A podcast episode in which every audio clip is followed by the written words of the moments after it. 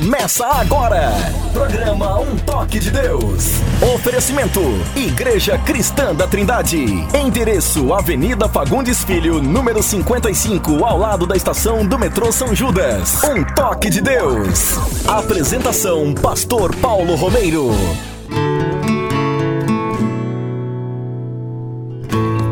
Em nome de Jesus de Nazaré, nome que está acima de qualquer outro nome. Começamos mais um programa, Um Toque de Deus.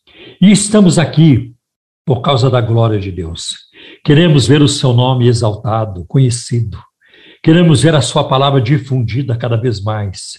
Que o evangelho da graça de Deus se espalhe para os quatro cantos da terra, levando salvação, levando paz, levando alegria, perdão, a purificação das nossas almas. Como isso é importante que a palavra de Deus prevaleça, que os valores do reino, eles também tenham espaço nos corações e em todos os lugares. Em nome de Jesus. Que prazer, meus queridos ouvintes, estamos com vocês hoje para mais este programa, que esperamos que, com a graça de Deus, que seja útil para as nossas vidas, é, sirva de incentivo, de encorajamento, sirva também de, para crescimento espiritual, para o fortalecimento dos corações e para um estabelecimento cada vez maior na doutrina, nos fundamentos da palavra de Deus. Comigo hoje no programa, como sempre acontece, meu companheiro, o pastor André Henrique. Nós vamos neste momento ouvir os seus cumprimentos. É com você, André. Tudo bem, meu querido? Bom dia, meu querido pastor. A paz do Senhor, tudo bom? Um bom dia também para todos os nossos ouvintes queridos. Hoje mais um sábado, último sábado do mês, e mais um mês que com muita alegria nós podemos dizer que até aqui o Senhor tem nos ajudado, tem nos sustentado. Então eu quero mandar um abraço para todos, pessoal aqui de Osasco, da nossa igreja, que temos aí trabalhado muito. Um grande abraço a todos. E lembrar os nossos ouvintes do nosso WhatsApp, do programa Um Toque de Deus, é o 0 Operadora 11 97402 1961. 0 Operadora 11 97402 1961. Você pode estar nos enviando as suas perguntas, seus pedidos de oração, que na medida do possível estaremos respondendo às suas perguntas. E que Deus nos ajude a fazermos um bom programa para a glória do nome dele. Amém. E o alvo principal do programa Um Toque de Deus é sempre de apresentar a Jesus Cristo como único e suficiente Salvador. Cristo é o único mediador entre Deus e os homens. Somente Cristo pode dar paz, como o mundo não dá. Ele é a fonte de toda alegria. Ele é a fonte de todo contentamento. Ele é a fonte Amém. da vida. Cristo é o Criador. Ele é Senhor. E Ele é o Salvador. Só Ele pode salvar. Então, abra o seu coração, abra sua mente, abra os seus dois pares de ouvidos, ouvidos carnais, físicos, e também os ouvidos espirituais, para ouvir a sua palavra, né? para aprender, para crescer, para conhecê-lo cada vez mais, a fim de torná-lo também cada vez mais conhecido. Nós vamos ouvir a palavra de Deus, porque a palavra de Deus é a nossa vida, né? a palavra de Deus é o que nos alimenta, é o alimento para a nossa alma. Que Deus abençoe a cada um em nome de Jesus. No programa Um Toque de Deus, Momento da Palavra. Meus irmãos, eu quero trazer para vocês hoje um tema, um assunto que não é agradável, mas é necessário. Então, hoje eu vou tratar com vocês sobre os ardis de Satanás. E eu quero, é, antes até da introdução da minha fala, citar dois versículos que estão em 1 Pedro, capítulo 5, versículos 8 e 9. Depois eu vou ler um outro texto sobre, com o qual nós vamos trabalhar. Mas em 1 Pedro, capítulo 5, versículos 8 e 9, Pedro escreveu: Sede sóbrios, vigiai, porque o diabo, vosso adversário, anda ao derredor, bramando como leão, buscando a quem possa tragar, ao qual resistir firmes na fé. Para resistir a Satanás é preciso fé. É muito importante. E o texto que eu quero trazer para começar a, a mensagem hoje está em 2 Coríntios, capítulo 2, versículos 10 e 11. 2 Coríntios, capítulo 2, versículos 10 e 11. Paulo escreve assim: Se vocês perdoam alguém, eu também perdoo. E aquilo que perdoei, se é que havia alguma coisa para perdoar, perdoo na presença de Cristo, por amor a vocês, a fim de que Satanás não tivesse vantagem sobre nós, pois não ignoramos as suas intenções. Na Bíblia corrigida diz assim: não ignoramos os seus ardis. O que, é que está acontecendo aqui neste texto? Quando Paulo escreveu a sua primeira carta, ele teve que repreender os líderes, os pastores lá de, de, da igreja de Corinto, porque havia uma pessoa na igreja, na congregação, que estava vivendo em ou praticando adultério com a esposa do pai. Tudo indica que era uma madrasta. É? E Paulo, então, repreendeu a igreja de Corinto. Como é que vocês toleram uma situação dessa? Como é possível isso? É? Eu, eu ordeno que o tal ele seja, ah, ele seja tirado da comunhão da igreja, é? porque não podia acontecer aquilo. Tudo bem, aí eles fizeram aquilo, e Paulo, quando escreveu a sua segunda carta, ele, antes ele estava no processo de escrever, ele ficou sabendo que a igreja ainda mantinha aquele irmão afastado. E ele então agora dá instrução nesse versículo que acabei de ler. Olha, vocês já perdoaram? Eu também já perdoei. Coloca o irmão em comunhão, senão o irmão vai desanimar, ele vai desfalecer, porque a disciplina de igreja, ela não é para punir, ela não é punitiva, ela é restauradora. A disciplina da igreja não é para castigar a pessoa, mas é para restaurá-la, é para ajudá-la. Primeiro vocês foram relaxados demais, e agora vocês foram além, estão muito radicais. Então, aquele irmão foi colocado em comunhão. E uma coisa que fica muito clara neste texto, Paulo diz: a gente precisa perdoar. Porque se nós não perdoarmos, Satanás leva vantagem sobre a nossa vida. Se nós não tivermos, não perdoarmos, nos estivermos abertos para perdoar e para pedir perdão também, o diabo leva vantagem na nossa vida. Você e eu conhecemos pessoas que ficaram doentes, que naufragaram na fé, porque não perdoaram. Então é muito importante o perdão. Paulo coloca isso aqui. E ele termina dizendo: porque nós não ignoramos os ardis de Satanás.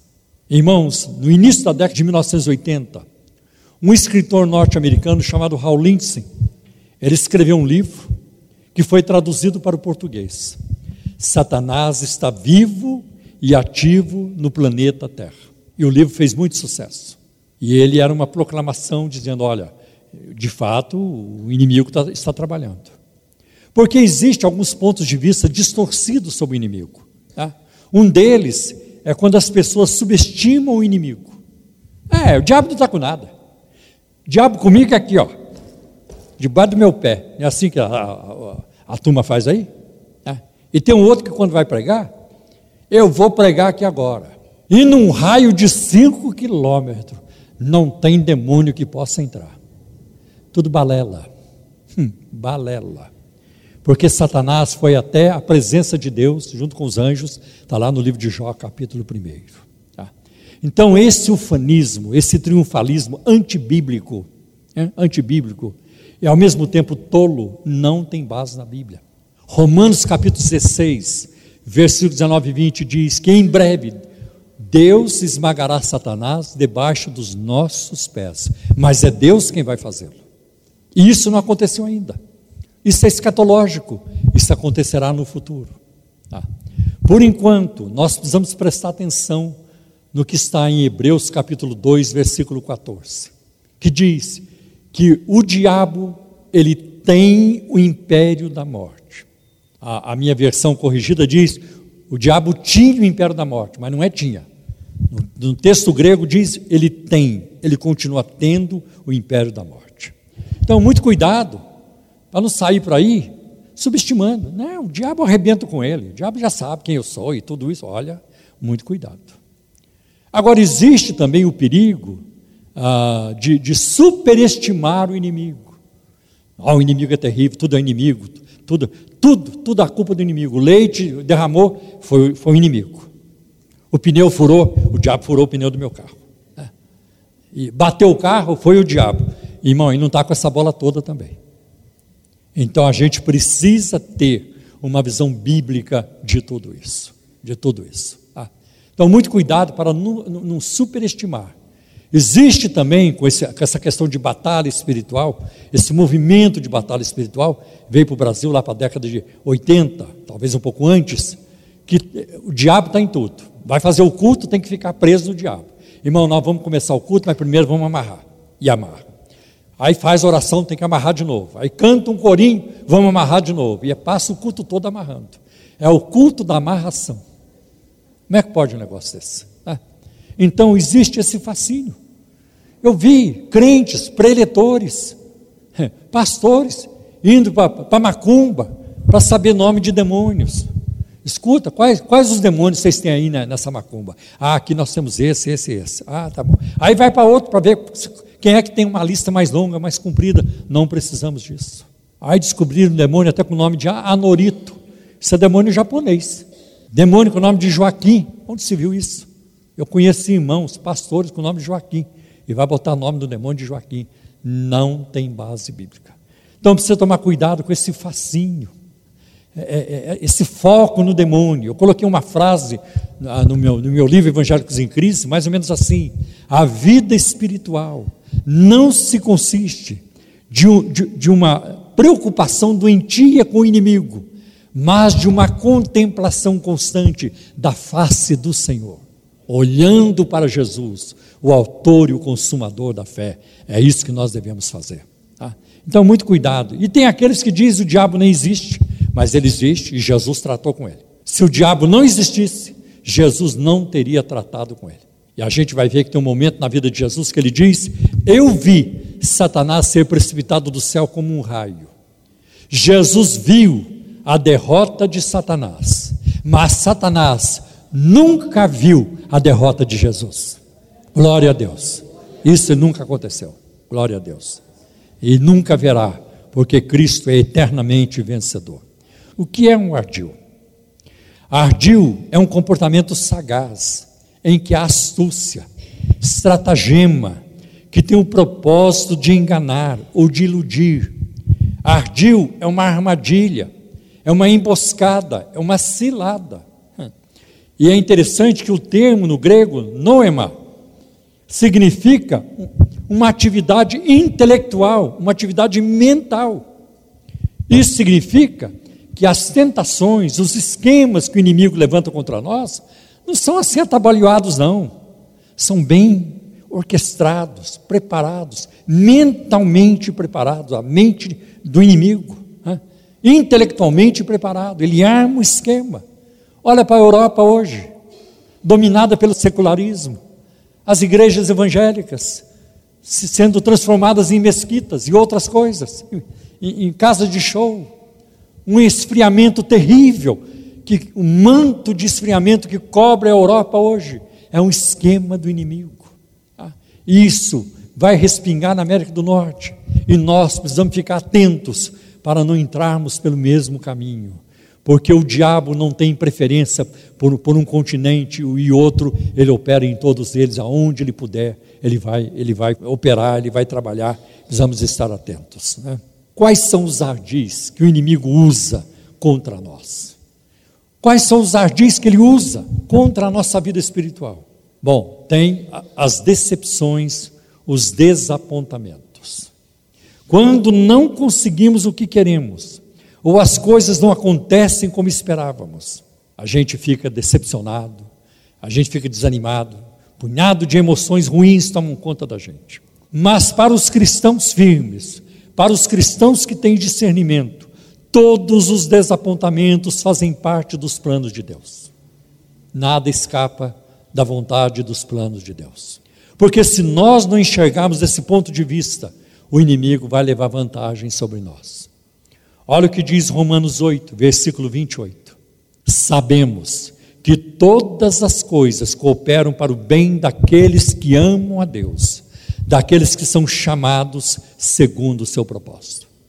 A morte faz parte, a dor faz parte, a falta de dinheiro faz parte, faz tudo faz parte, o desemprego faz parte, conflitos internos e externos fazem parte. Tudo vai contribuir para o nosso bem, porque Deus é quem é, tem a orquestra na sua mão e dirige como Ele quer. Um outro ardil que o inimigo usa contra nós é o desânimo, porque as decepções geram isso, geram desânimo. É interessante que essa expressão, tem bom ânimo, tem de bom ânimo, ela aparece na Bíblia do início ao fim, sempre. Por exemplo, em João capítulo 16, versículo 33, na última ceia com os discípulos, Jesus diz assim: Tenho-vos dito isto para que em mim tenhais paz. No mundo tereis aflições, mas tem de bom ânimo. Não desanima, não. Não desanima. Eu já venci o mundo. O verbo está no passado. Já aconteceu. Não é que Cristo está tentando vencer. Não é que Cristo está tentando transpor algumas dificuldades ou alguns obstáculos. Já foi, já aconteceu, já venceu, já está no trono do universo. E de lá vai sair para buscar a sua igreja. Glória a Deus. Glória a Deus. Como é importante termos isso em mente. Né? Em 2 Coríntios, capítulo 4, versículo 1, Paulo escreveu: Portanto, visto que temos este ministério, pela misericórdia que nos foi dado, não desanimemos. Está difícil hoje, amanhã pode estar diferente. Está ruim hoje, amanhã vai estar melhor. Está se sentindo vazio hoje, Jesus pode te encher a qualquer momento, se você se abrir, se você quiser. Está se sentindo distante, está se sentindo inútil, pois Deus tem um plano na sua vida. Então, não desanimemos. Um outro ardil do inimigo contra nós é o desespero. E que se não for tratado, vai nos destruir. Olha o que diz 2 Coríntios capítulo 4, versículos 8 e 9. De todos os lados somos pressionados, mas não desanimados. Pressões. E Paulo sofria perseguições com as autoridades, do lado dos romanos, do lado dos judeus principalmente, dentro da igreja. O espinho na carne, tanta coisa ruim na vida de Paulo, falta de dinheiro, fome, açoites, perseguições, tudo isso, calúnias, prisões. Paulo diz: de todos os lados somos pressionados, mas não desanimados. Essa é a história de um homem que não desistiu. Não, eu vou em frente, aos trancos e barrancos, arrebentado, rastejando, mas eu vou em frente. O crente é assim. O crente tem que ser assim. Nada vai te deter. O que, é que pode impedir você de um dia chegar nos portões da glória e a porta se abrir e você entrar? Nada pode impedir. Então é preciso perseverança, é preciso. Então, pressionados, mas não desanimados. Ficamos perplexos, mas não desesperados. É muita dor que nós estamos vivendo esses dias, tragédia atrás de tragédia, mas não estamos desesperados. Somos perseguidos, mas não abandonados, abatidos, mas não destruídos. Quer saber? Nunca seremos destruídos. Nunca. Porque a vida eterna, ela não vai chegar na nossa vida, ela já chegou. Ela já faz parte de nós e nós fazemos parte da vida eterna. Desesperar-se é se esquecer de que Deus está trabalhando em nossas vidas. Deus está trabalhando, você não percebe. Deus está trabalhando. Eu tenho também anseios, eu tenho desejos, eu tenho conflitos interiores. Eu quero me livrar disso e daquilo, eu tenho temores e tudo isso, mas Deus está trabalhando. Tentações, que, que é o pior de tudo na nossa vida, são as tentações, mas Deus está trabalhando. E eu sei que aquele que em nós começou a boa obra, a aperfeiçoará até o dia de Jesus Cristo, usando aí Filipenses 1 e 6. Então Deus está trabalhando. Outro ardil do inimigo contra nós é a dúvida. Dúvida. Eva foi atacada por Satanás com a dúvida. Tem certeza? Mas foi isso mesmo que Deus disse? É, foi, foi isso mesmo, tem certeza? Olha, não lembro direito, não, não me lembro direito. Mas eu não sei, agora você está me perguntando, não sei o que responder. A dúvida. O inimigo usou a dúvida para tentar Eva. E a dúvida nunca é elogiada na Bíblia. Uns tempos atrás, o tema da dúvida ficou muito aí na mídia evangélica. Aí escreveram sobre a dúvida. E alguns dizendo, não, a dúvida é uma coisa muito boa, a dúvida é muito bem-vinda, e tudo bem. A dúvida, ela é fruto da nossa fraqueza e não da nossa virtude. A dúvida nunca é elogiada na Bíblia. A Bíblia não tem elogio para a dúvida. Não, a Bíblia não tem. A dúvida faz parte? Faz. A dúvida faz parte, por causa da nossa fraqueza. Assim como o medo, nós não deveríamos sentir medo, mas a Bíblia está cheia de medo. Mas é uma coisa boa? Não é, não é. é você não vai ver Deus nunca falando para alguém: parabéns, que você ficou com medo, parabéns. É muito bom sentir medo. Não, não temas, não temas, não temas, não temas. É isso. Porque é, é fruto da nossa fraqueza. Então, passa a ser uma coisa que acontece. Mas a dúvida nunca é elogiada na Bíblia. Quando Tomé duvidou de Jesus, e ele, Jesus apareceu para ele depois, lá em Atos capítulo 20, lá pelo versículo 26, 27, 28. E Jesus fala com Tomé: Vem aqui, Tomé. Você não queria colocar a sua mão no sinal dos cravos e no meu lado? Vem aqui e coloca agora. E o que, é que Jesus disse para ele? Ô oh, Tomé, foi muito bom você duvidar, sabe? É uma coisa muito boa duvidar. Não foi isso que ele disse. Tomé, você, você creu porque você viu. Feliz, bem-aventurado aquele que não vê e crê. Jesus não elogiou Tomé. Tá? Como é importante. Eu olho para a vida de Paulo, em 2 Timóteo, capítulo 1, versículo 12. No fim da vida, está preso, sabe que vai morrer. Ele diz: Eu sei em quem eu tenho crido. E eu estou certo, eu tenho certeza que Ele é poderoso para guardar o que lhe confiei até aquele dia. Tem dúvida aí? Não tem. Bom, não sei o que vai ser, depois de tanto sofrimento, tanta coisa, tanta gente que já morreu, eu não sei o que vai ser de mim. Paulo tem certeza. E mesmo quando ele já vislumbra a espada de Nero sobre a sua cabeça, não mudou o tom. Eu combati o bom combate, eu acabei a carreira, eu guardei a fé e agora eu vou para o purgatório, agora eu vou para o limbo, agora não sei para onde eu vou? Não. Agora só me resta a coroa, que o justo juiz me dará naquele dia. E não somente a mim, mas a todos que amarem a sua vida. Quanta certeza, que bênção. Nós precisamos ter isso na nossa vida, incorporar a palavra de Deus na nossa vida. A vida cristã, ela não é composta, ela não é feita de você vai ter um carro, você vai comer o melhor da terra e você vai conquistar isso e aquilo. Não, nós não precisamos, porque nós já fomos conquistados pelo sangue da cruz, pela morte de Cristo na cruz. Fomos comprados por bom preço. O Evangelho é isso. Glória a Deus. Outro ardil do inimigo, a descrença, a incredulidade. Olha o que diz Hebreus 3 e 12. Cuidado, irmãos para que nenhum de vocês tenha coração perverso e incrédulo, e que se afaste do Deus vivo. A incredulidade nos afasta de Deus. Quem é que ora não crendo em Deus? Quem é que ora sem esperar nada? Eu vou orar, mas já sei que Deus vai responder mesmo. Até quem crê não ora. Tem muitos crentes que nem oram. Agora imagina alguém que não crê vai orar? Vai orar nunca. Por isso que a Bíblia diz em Hebreus 11, 6 sem fé é impossível agradar a Deus. Porque é necessário que aquele que se aproxima de Deus creia que Ele existe e que Ele é premiador, galardoador daqueles que o buscam. Se você buscar, você vai encontrar. Você buscar, você vai encontrar. É uma bênção, temos certeza disso. É uma bênção. Então, a incredulidade provoca tudo isso. Outra coisa que é usada muito como um ardil ou ardiz de Satanás são as distrações. Muitos se perdem no caminho por influência de familiares, de amigos, trabalho e assim por diante.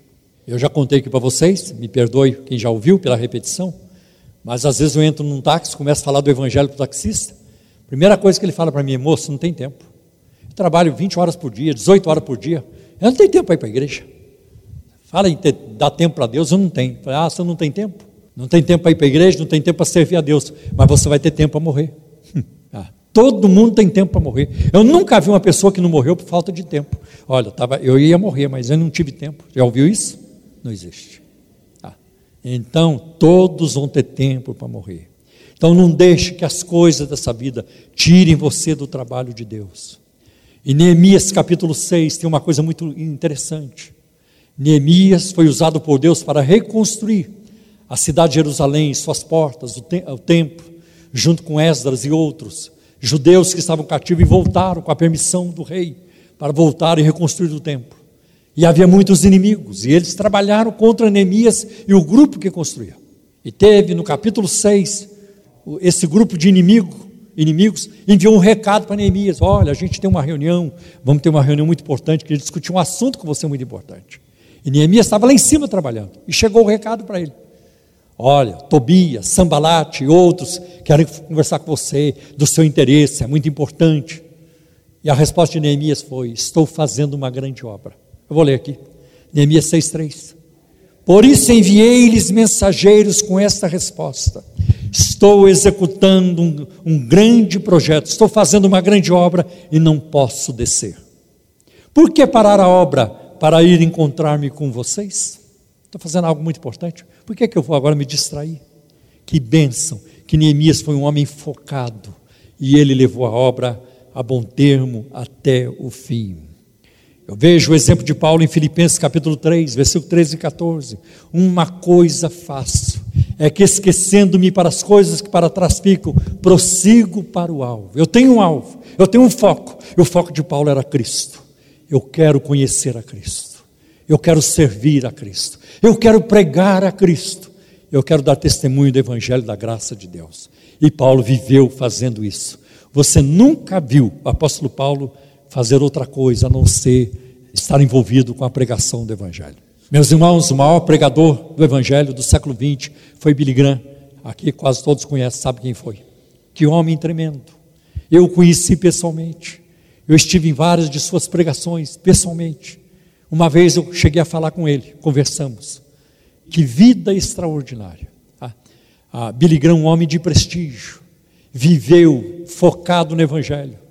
Já bastante idoso, o Congresso americano, o Senado e a Câmara convidaram Billy Graham para uma homenagem, para lhe prestar uma homenagem. E ele foi, e ele estava lá. E aí muita gente falou e falaram do Billy Graham, do trabalho que ele fez, do chamado, de tanta coisa e tudo isso. E quando ele lhe deram a oportunidade para falar, porque seria dada mesmo, ele não falou outra coisa a não ser de Cristo. E falou de Jesus, e falou da cruz, e falou do sangue de Jesus, e falou da salvação, do perdão dos pecados e da esperança e certeza da vida eterna em Cristo Jesus. Que coisa bonita! Nunca perdeu o foco, nunca mudou sua mensagem. Que coisa bonita. Décadas e mais décadas. E o bordão do Billy Graham era: a Bíblia diz, a Bíblia diz, a Bíblia diz. Nunca mudou seu foco. É a Bíblia diz. Nunca usou outra coisa. Nunca gritou outro nome. Foi sempre o nome do Senhor. Que bênção. Focado. Outra coisa, outro ardil de Satanás para nos enganar é a desonestidade. E alguém pode ser desonesto por mentir, por enganar, ou por omitir informações ou fatos. Também a pessoa pode ser desonesta nesse sentido. Quanto dinheiro, irmão, circula hoje no mundo evangélico, fruto da ganância, da manipulação e da picaretagem em nome da fé. Quantos? Quantos enriquecendo, vendendo bugigangas nas igrejas, parafernália, brinquedinhos, pregando para um público infantilizado, uma igreja infantilizada. Parecem crianças brincando. Precisa de um martelinho, precisa de uma florzinha, precisa de um brinquedinho aqui outro ali. Tudo, nada tem a ver com a palavra de Deus. Nada tem a ver. Olha o que diz 2 Coríntios capítulo 4, versículo 2. Antes, renunciamos aos procedimentos é, secretos e vergonhosos não usamos de engano. Uma outra versão diz: não falsificamos a palavra de Deus. Não torcemos a palavra de Deus. Pelo contrário, mediante a, a, a clara exposição da verdade, recomendamos-nos a consciência de todos diante de Deus. Não queremos isso no nosso ministério. Não queremos manipulação. Não queremos ficar aqui com choradeira para pegar dinheiro de vocês. Não queremos. Nós queremos que o Espírito Santo, é o nosso desejo, que Ele mova os seus corações e vocês compartilhem, vocês doem é, segundo a direção do Espírito Santo. Não queremos manipulação, armar esquema para arrancar dinheiro das pessoas. Nós não entramos no ministério para isso. Nós entramos no ministério para ganhar almas, para expandir o reino de Deus através da salvação dos perdidos, dos pecadores, e este deve ser o alvo da igreja, não deve ser outro, de maneira alguma. Não temos projetos mirabolantes de comprar helicóptero, de comprar avião. Não temos projetos mirabolantes de, de investir 20 milhões, 10 milhões, 5 milhões em programas de TV. Não temos. E nem que tivesse dinheiro, o dinheiro não seria para isso. porque o reino de Deus tem outras prioridades. Glória a Deus. Não queremos construir o nosso nome de maneira alguma, e nem o nome da Igreja Cristã da Trindade. É uma denominação que vai passar e nem vai aparecer lá no céu, mas o nome de Jesus permanece eternamente. Glória a Deus, permanece eternamente, com toda certeza. Amém. Glória a Deus. Irmãos, só como ilustração, tem um apóstolo aí que ele levou para dentro da igreja uma estátua do Golias gigante. Pois há um, um, um Golias, não sei se foi feito de papel, alguma coisa mas muito grande o Golias. E os irmãos poderiam, os, os presentes poderiam jogar uma pedra no Golias para derrubar o Golias. Cada pedra, R$ 1.200. R$ 1.200 a pedra para jogar no Golias e derrubar o Golias. Aí o Golias caía, botava o Golias de novo para vir a próxima pedra. Ou ideia boa, que ideia boa para ganhar dinheiro. Aí uma irmã foi lá, deu os 1.200. Quem me contou isso foi um policial. Um policial, aluno meu, ah, que ele estava lá. Ele estava lá dando um plantão, alguma coisa assim. Aí uma irmã pegou, deu lá os 1.200, pegou a pedra, jogou a pedra, o Golias não caiu. Ela foi reclamar com o apóstolo. Mas não caiu, irmão. Eu quero jogar de novo. A irmã quer jogar de novo? Então paga mais 1.200 lá e pega outra. É uma vergonha. Eu estou contando isso para vocês, porque isso é o que existe no mundo evangélico para ir afora hoje. E nós, nós estamos distante disso. Nós temos, nós temos ojeriza dessas coisas. Nós lamentamos por essas coisas, por essa manipulação desavergonhada, totalmente desprovida de caráter. É lamentável. Outro ardil do inimigo é a insensibilidade, a indiferença, a apatia. Olha o que acontece em Gênesis 4, versículo 9. Quando Caim matou Abel e Deus se aproximou dele dizendo: Onde está teu irmão Abel? Respondeu ele: Não sei. É como se eh, Caim estivesse dizendo: Não sei, não quero saber e tenho raiva de quem sabe. Não sei. Sou eu responsável por meu irmão? O que é que Deus responde para Caim? Ah, desculpa, Caim. É verdade. Me perdoe, eu nem devia ter perguntado para você. De fato, você não é responsável pelo teu irmão. Não, Deus não aceitou isso. Deus não aceitou. O sangue do teu irmão clama, clama por justiça. Deus não aliviou para Caim. Você é responsável. E ele era, por ser o primogênito, o primeiro da família, ele era o responsável. Ah, e ele quis se evadir, ele quis fugir da responsabilidade. Isso acontece muito hoje, essa insensibilidade. Toma conta. Você vê quando Jesus estava pendurado na cruz, sangrando, morrendo, os soldados jogavam dados estavam preocupados com a túnica, quem vai ficar com ela jogando dados, numa tremenda apatia, indiferença para com a morte do Senhor. Que isso não nos domine, que nós nos interessemos pela salvação dos perdidos, em falar das almas, em falar as almas, em falar do Evangelho aos perdidos. Isso é tarefa de todos nós. Deus vai cobrar de você, Deus vai cobrar de mim. Você não vai escapar, nem eu vou escapar. Porque está lá em Ezequiel capítulo 3, versículo 33. Se o ímpio morrer, e você não avisou o ímpio, ele vai perecer, mas o sangue dele eu vou requerer da tua mão. Agora, se você avisar o ímpio e ele não aceitar, rejeitar, ele perecer, ele vai perecer, mas você está livre do sangue dele.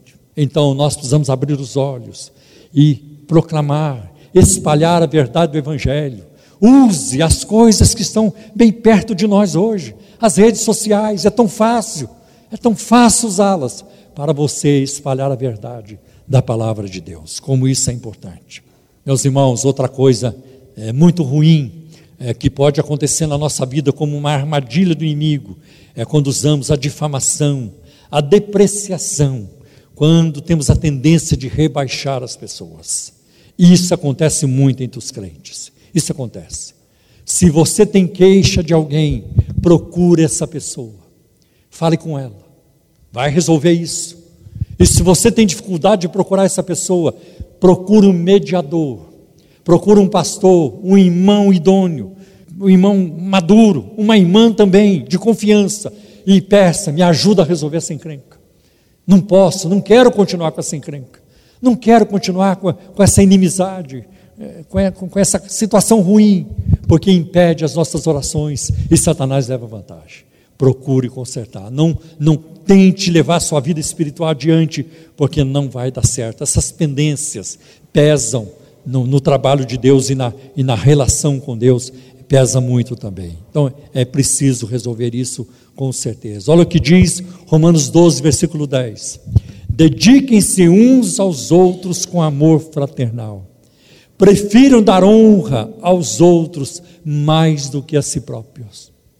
Honrar mais a pessoa. Tem gente que disputa por espaço. Eu conheço pastores assim. Eu conheço pastor que só fala dele. Ele fala, ele fala, e ele fala, e fala de si, e o que, que ele está fazendo, o que, que já fez, e ele é o melhor, e tudo que ele faz é o melhor. Sabe o que, que é isso? Insegurança. Ele não, tem, ele não é seguro. Então ele tem que se reafirmar, e se reafirmar o tempo todo. Você e eu não precisamos disso, não. Nós já fomos aceitos no amado. Jesus já nos aceitou. Jesus já nos amou, já nos abraçou. E eu não preciso mais buscar afeto porque o maior de todos os afetos eu já tenho, vem do próprio Deus. Essa é a melhor coisa. Então, não precisa, é muito feio isso. A pessoa sobe no púlpito para falar de si. Uma vez eu estava num jantar evangelístico. Aí um pastor começou a falar, lá estava o prefeito, lá estava o promotor, lá estavam os vereadores da cidade, maioria incrédulos, e aquele pastor, eu tenho dinheiro para dar várias voltas ao redor do mundo. Eu tenho dinheiro para ficar nos melhores hotéis do mundo. Eu falei, meu Deus, o que, que, que, é isso? O que está acontecendo? Está falando de si, fale de Cristo, abra o coração, porque quando a gente fala de Jesus, a gente não erra, porque por mais que a gente fala, ainda tem muito o que falar. Jesus é assim, não tem fim para se falar de Cristo, não tem fim. Meus irmãos, outro ardil de Satanás é a discórdia. A discórdia. Quantas brigas e divisões por causa de doutrinas, por causa de cargos, espaço, quanta maledicência, a carne impera. Hum. Alguém espalha uma fofoca, uma crítica e o dano já está feito. Eu vou dar dois exemplos para vocês. Dois exemplos. Eu vivi dois momentos muito lindos na minha vida. O primeiro foi quando eu morava em São José dos Campos, onde passei os primeiros oito anos da minha conversão. Eu era muito jovem ainda, é muito novo, eu me converti com 19 anos em 1971. Lá pelo ano de 1975, talvez, ou 76, ah, eu peguei um grupo de rapazes da igreja, nossos irmãozinhos, mais ou menos da minha idade, um, uns mais novos, talvez. Falei, nós vamos orar. Peguei uns quatro ou seis. E uma empresa chamada Fininvest, acho que ela tem, existe até hoje, tinha um irmão da igreja que trabalhava lá, falou assim, olha, eu, vou, eu já falei lá com, com o supervisor, ele falou que nós podemos orar lá no sábado à noite, ou sexta à noite. Nós íamos lá para orar. Na primeira reunião, meia dúzia. Na segunda já tinha dez. Na terceira já tinha quinze. Aí foi aumentando o número de jovens. E quando já tinha os 25, não cabia mais na sala lá da Fininvest, um irmão que morava não, perto da igreja, tinha uma casa enorme. Nós fomos para a casa do irmão. Olha, começou algo na minha vida que eu nunca mais vi. Foi naquela ocasião a sede do povo. A, a, sala do irmão, que era enorme, foi se enchendo, foi se enchendo. E nós estávamos lá fazendo vigílias com 150 pessoas, às vezes até mais. Mas outra coisa aconteceu. Os, o povo terminava o culto, o povo não ia embora da igreja. Terminava o culto domingo à noite, cumprimentava e tudo. Todo mundo ficava na igreja orando e ficava orando até a madrugada. Na terça-feira a mesma coisa, na quinta-feira a mesma coisa, e no domingo seguinte a mesma coisa. E no sábado à noite orava e saiu de madrugada para evangelizar. Eu vivi isso, eu vivi isso um bom tempo. Isso durou uns três anos pelo menos. Porque quando eu saí de lá em 79, em, em janeiro de 79, eu fui para a América do Norte. Aí entrou uma luta na igreja. Começaram a brigar. E brigar. E gente carnal, gente que nem fazia parte desses grupos de oração gente lutando por poder, por espaço. Foi uma tragédia. Ah, expulsaram o pastor da igreja, mandaram o pastor embora, nunca mais endireitou. Vai lá até hoje, vai lá hoje para ver se endireitou. Nunca mais endireitou. Nunca mais a igreja voltou o que era. Já passaram pastores por lá que venderam a igreja, vendeu, não recebeu, é briga na justiça, entra a polícia no meio, puxa a arma um para o outro. Nunca mais, nunca mais. Por quê? porque o Espírito Santo ele opera na unidade. Ele, ele é na harmonia. Como a trindade tem unidade, tem harmonia, a igreja precisa ter também, porque é o reflexo da trindade. Outro momento que eu vivi, quando eu fui para a América do Norte, lá na área de Los Angeles, numa cidadezinha chamada Montebello, que lá é um punhado de cidade grudada uma na outra. E eu entrei em contato com uma igreja russa, igreja eslávica. E eu comecei a pregar naquela igreja, começaram a me dar oportunidade. E o fogo caiu, o fogo desceu. E era batismo com o Espírito Santo. E eu pregava em português, alguém traduzia para o inglês e outro traduzia para o ucraniano ou russo. Quer dizer, eu tinha que ter dois intérpretes para poder falar com aquela igreja. E às vezes traduzia, eu falava em português, traduzia para o espanhol e traduzia para o russo. Irmão, houve uma sede naquela igreja. E nós começamos a fazer reuniões nas casas para que uma noite na casa tal, outra noite na casa tal, e o povo juntando e orando e o fogo pegando nos corações. Aí o grupo que tinha saído daquela igreja, tinha tido uma divisão no passado, aquele grupo resolveu voltar. Foi uma brigaiada e começaram a brigar. Nunca mais endireitou. Nunca mais. Tá? Até hoje, nunca mais voltou o que era. Ficou só a saudade. Os crentes comentam, é, naquela época, naquela época, e assim por diante. E a mesma coisa em relação a São José dos Campos. Então, a gente vê que, que, que essa, a discórdia, ela é uma tremenda armadilha do inimigo contra a igreja. Em Provérbios, capítulo 6, versículos 16 a 19. Entre as coisas que Deus odeia, está o que semeia discórdia entre os irmãos. Em Mateus 12, 36, o próprio Jesus falando: Mas eu lhes digo que, no dia do juízo, os homens haverão de dar conta de toda palavra inútil que tiverem falado. Outra armadilha do inimigo, a contaminação. O crente que vive em contaminação com o mundo nunca será usado eficazmente. Todo pecado conhecido precisa ser eliminado. Se tem algo na sua vida que você faz e você sabe que você está ofendendo a Deus, você tem que parar. Você pode até tentar tocar a sua vida espiritual, vai ser vazia, vai ser inútil e não vai valer a pena, é, você vai ficar muito aquém. Todo pecado conhecido precisa ser imediatamente é, interrompido. Abandone todo pecado. Não tem outra forma da gente ser usado por Deus a não ser dessa maneira. Tá? A gente vai ver 1 Coríntios 3, versículos 16 e 17, Paulo dizendo: Vocês não sabem que são o santuário, o templo de Deus, e que o Espírito de Deus habita em vocês?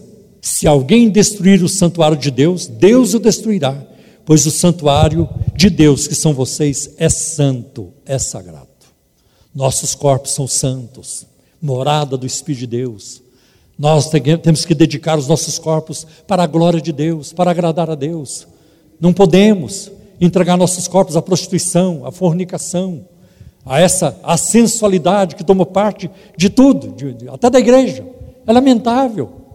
O Espírito Santo clama a nós para vivermos uma vida de santidade, para sermos usados por Deus. Uma outra armadilha do inimigo é o descontentamento, a insatisfação. Uma das mentiras de Satanás, que ele diz para as pessoas, é que se elas mudarem, as coisas vão melhorar. Se você mudar de, de, de, de esposa, sua vida vai melhorar. Se você mudar de marido, sua vida vai melhorar. Só desgraceira, só desgraceira. A palavra divórcio não deve fazer parte do vocabulário do cristão. Não deve. Porque a Bíblia diz em Malaquias 3 que Deus odeia o divórcio. E às vezes, se mudar de igreja vai melhorar. Às vezes tem que mudar de igreja mesmo. A igreja começou a ensinar heresia. Ou a igreja tornou-se moralmente corrompida. Então você não tem nem que orar. Senhor, será que eu saio ou não? Não é para sair, não precisa nem orar. Você tem que orar assim, Senhor, para onde que eu vou? Porque aqui não vou ficar. É, esse é o caminho. Agora, a gente muda, quando muda de cidade, muda de região, muda de igreja. É, é, acontece. Mas sair da igreja por causa de luta, aonde você for vai ter luta.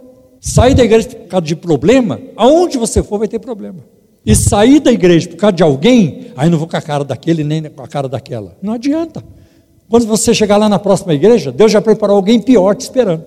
Porque Deus ainda não terminou com você. Ele usa as pessoas também para tratar conosco. Então não adianta fugir. Né? Não adianta fugir. Então, Deus te chamou no lugar. Aguente. Tem lutas e tudo. Olha, irmão. luta a gente vence, Deus dá vitória e nós vamos em frente em nome de Jesus. Né? É muito importante o que o apóstolo Paulo diz em Filipenses 4,11: Eu aprendi a viver contente em qualquer situação. E mais um ardil que o inimigo usa contra nós é a desobediência. E aqui eu quero fazer menção de dois homens na Bíblia com o mesmo nome.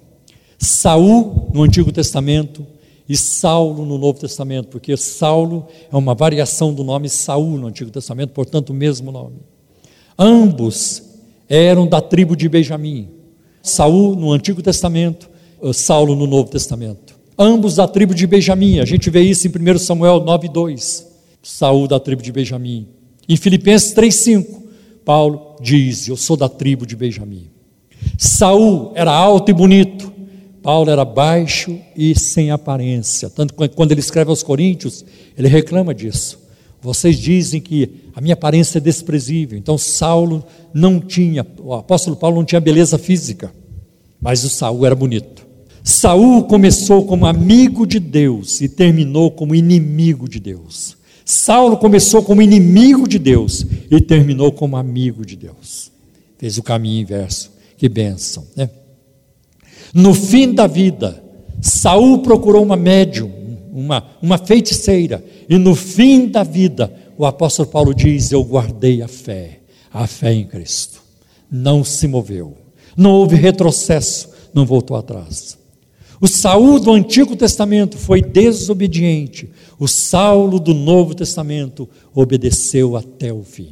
E com certeza, ele estava imitando o seu modelo mor, o seu modelo maior, Jesus de Nazaré. Em Filipenses 2,8 a Bíblia diz que Jesus foi obediente até a morte e morte de cruz. Eu não creio que o inimigo respeita um crente desobediente. Eu não creio. Tá? Eu não creio. Tá? E, e eu, eu não creio, porque o caminho da vitória para a nossa vida, para vencermos o inimigo, é a submissão à palavra de Deus estarmos submissos à palavra, submissos ao Senhor e submissão mútua, submeter-nos uns aos outros. A Bíblia ensina isso também. Ninguém vive a vida espiritual sozinho. A gente precisa estar em comunhão, caminhar juntos, porque é corpo. E isso é importante aos olhos do Senhor. Então, que Deus abençoe, que nos dê crescimento e nos dê vitória é, com esta mensagem, que a, possamos colocar em prática alguns princípios que aqui foram colocados. Amém, meus irmãos. Tu és fiel, Senhor, meu Pai celeste, pleno poder aos teus filhos darás.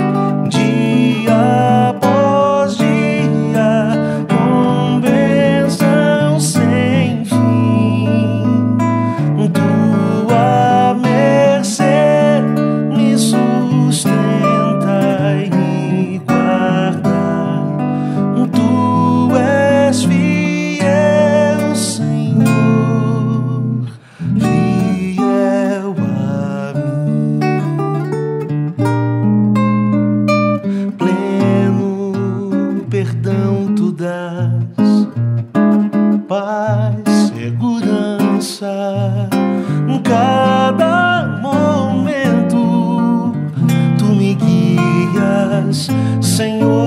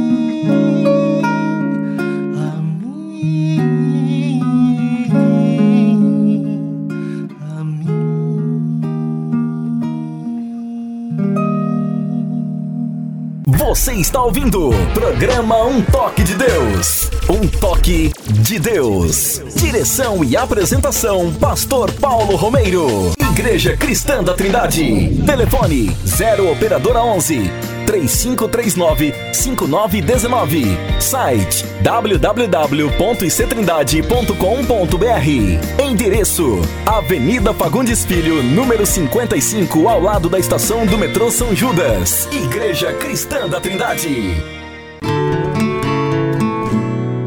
Glória a Deus, né, pela sua santa e bendita palavra. Nós queremos neste momento, como fazemos no nosso programa de rádio, sempre fazemos isso, é, agradecer a todos vocês que têm nos ajudado a manter o programa no ar.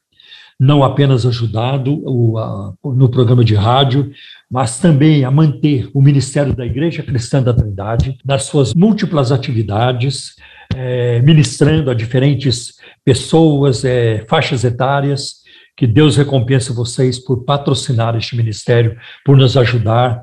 É, que Deus recompense pelas suas contribuições em forma de dízimos e ofertas.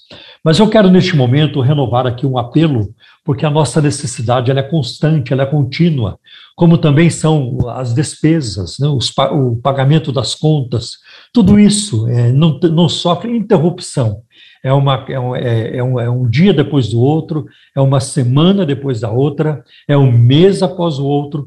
Por isso aqui renovamos o nosso pedido de ajuda, né, para você se juntar a nós como nosso parceiro de ministério. Se você se identifica com a nossa linha, com a nossa postura, com o conteúdo daquilo que pregamos e ensinamos, então junte-se a nós na pregação da palavra de Deus. A sua contribuição, a sua oferta, a sua contribuição em forma de dízimos e ofertas, ela é muito bem-vinda, ela é muito importante, indispensável para continuarmos com a pregação da palavra de Deus. Não estou aqui para obrigar você a contribuir. Não estou aqui para manipular você. Deus nos livre disso. A nossa confiança é que o Espírito Santo ele toque os corações e que as pessoas movidas pelo Espírito Santo elas se envolvam é, segundo a direção do Espírito Santo em suas vidas, tá bem? E eu vou pedir então para o pastor André passar para vocês os dados das contas bancárias que a Igreja Cristã da Trindade tem no Banco Bradesco, no Banco Itaú e também na Caixa Econômica Federal. É com você, meu querido, por gentileza. Tá certo, meu pastor. Queridos irmãos, ouvintes, então anotem aí os dados bancários da Igreja Cristã da Trindade. No Banco Bradesco, agência 0548, dígito 7, a conta corrente 83830, dígito 6. Bradesco, conta corrente 0548, dígito 7, a conta corrente é a 83830, dígito 6. Na Caixa Econômica Federal, a agência é a 1374, operação 003, conta corrente 401010 dígito 0. Caixa Econômica Federal, agência 1374, operação 003, conta corrente 401010 dígito 0. E no Banco Itaú, a agência é a 4836 conta corrente 16 924, dígito 5. Banco Itaú, agência 4836, conta corrente 16 924, dígito 5. E nós temos também duas chaves Pix para ajudá-lo aí nas formas né, de fazer a sua contribuição. A primeira chave Pix é por e-mail, que é o Pix. Pix se escreve P-I-X pix@ictrindade.com.br pix@ictrindade.com.br e também o nosso CNPJ, que é o 04 009 246 000185 04 009 246 0185. Essas informações você também encontra em nosso site www.ictrindade.com.br. ZYM 681, 102.1 MHz, Arujá, São Paulo. Amém. Glória a Deus. Nós vamos aqui, prosseguindo com o nosso programa, passar para vocês algumas informações muito importantes sobre o nosso ministério, nossa agenda, nossas atividades também. Quero lembrá-los de que é, esse é um aviso muito importante, vai deixar muita gente alegre, principalmente muitas irmãs da Igreja Cristã da Trindade. Ah, o Ministério do Jardim de Oração. Ah, já ouviu falar, André? Esse ministério é uma benção. Jardim de Oração, que é a reunião de oração das mulheres, que acontecia toda quarta-feira às 14 horas. Ah, começava às 14 horas e da, até às 15h30, das duas às, às três e meia da tarde. Pois essa atividade será retomada. Glória a Deus. A partir do dia 15 de setembro. Quarta-feira, dia 15 de setembro, as irmãs estarão juntas novamente. Eu creio que é toda, eu creio que todas já foram é, vacinadas, todos já foram vacinados. Sim. E com a segunda dose também. Mas eu creio que elas observarão aí um, o protocolo e tudo, mas e, e vai ser uma grande benção, né? Vai ser uma grande benção. Então, este é o primeiro aviso que eu estou dando, né? A gente continuará avisando também em outros momentos das nossas atividades. Então, é muito importante isso. Quero também lembrá-los de que ah, no primeiro domingo de setembro, primeiro domingo de setembro, é, to, como, vai, como acontecerá a partir do primeiro domingo de setembro, todo primeiro domingo do mês, é, é, nós celebraremos a ceia do Senhor nos dois cultos, no culto da manhã, às 10 horas da manhã, e no culto da noite, às 18h30. Nós não teremos mais a culto de, de, de, de, Santa Ceia no sábado, somente no primeiro domingo de cada mês, tá bem? Então, é, também quero avisar vocês que a, amanhã, por ser domingo, nossas atividades começam na igreja sede, ali ó, junto ao metrô São Judas, às 10 horas da manhã, com o nosso culto, primeiro culto dominical, culto de louvor e adoração ao Senhor, de pregação da palavra de Deus, é, de ministração das bênçãos de Deus. E este culto, ele é online, ele é ao vivo. Quem não puder ir, é, pode acompanhar de casa. Mas o que eu tenho observado é que o povo quer ir à igreja. Graças a Deus. O povo quer voltar para a igreja e o povo está voltando. Graças a Deus, né? Está voltando. Graças a Deus. E aí, no domingo, é, todo domingo, às 17 horas, nós ainda temos, é, teremos, não sei por quanto tempo ainda, mas por enquanto a nossa escola bíblica dominical, ela é online, todo domingo às 17 horas. E aí às 18 horas, a, nós temos também a ministração do Ministério Infantil, que é para a criançada, para as crianças, tá bem? Então, isso você acessa pelo Facebook da igreja, pelo YouTube da igreja e assim por diante, tá bom? E todo domingo às 18h30, nosso culto de louvor e adoração ao Senhor. Toda terça-feira, sete e meia da noite, oração, joelho no chão, porque é aí que está a vitória do crente, não é, pastor? Amém, glória a Deus, verdade, sem dúvida nenhuma. E toda quinta-feira, sete e meia da noite, nós temos o nosso culto de ensino da palavra. Tem sido uma grande bênção também nossos corações, nossas almas têm sido enriquecidos, né? E então esses são os avisos principais aqui da sede. Agora, André, ah, eu esqueci uma atividade, né, André? Aliás, toda quarta-feira, às 19 horas, a, a minha esposa e eu, minha linda esposa e eu, fazemos a live da oração. A live da oração.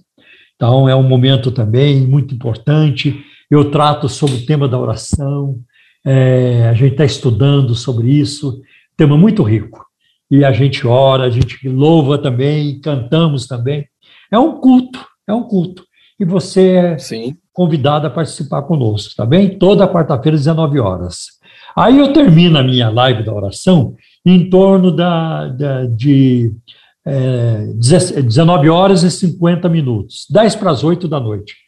Aí, é, às 8 horas, entra uma outra live. Que live é essa, André? É a live do Projeto Raízes, lá da Igreja Cristã da Trindade, em Osasco. Então, você, acabando a live do Pastor Paulo, você já muda de página, vai lá para o Facebook ou para o YouTube de Osasco, e ali nós temos o nosso culto de estudo bíblico, que tem sido muito bom. Essa semana nós estamos estudando sobre a expiação. Então tem sido um tema muito bom.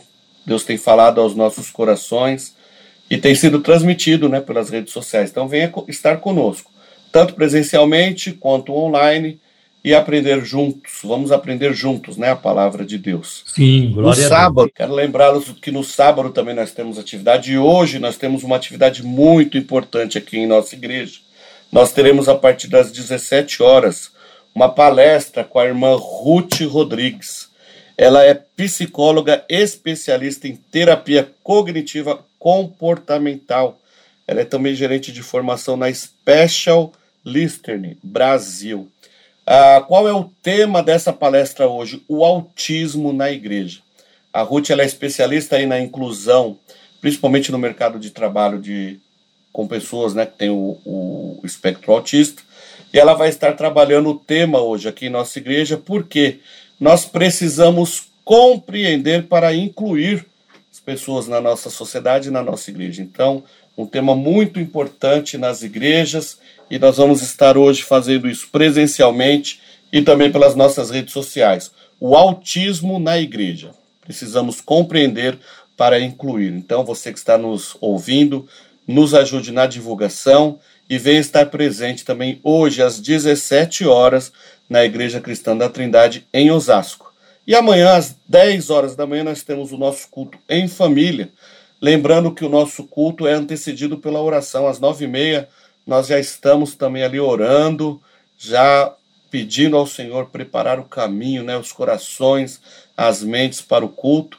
E às 10 horas estamos ali no culto em família. Venha estar conosco um tempo de adoração ao nosso Deus, de ouvirmos a ministração da palavra do Senhor, estarmos juntos em família, servindo a Deus. Rua Açucena, número 670, estamos no Jardim das Flores, aqui em Osasco, próximos à estação de trem Comandante Sampaio, e também pelas redes sociais, youtube.com.br Osasco e facebook.com.br.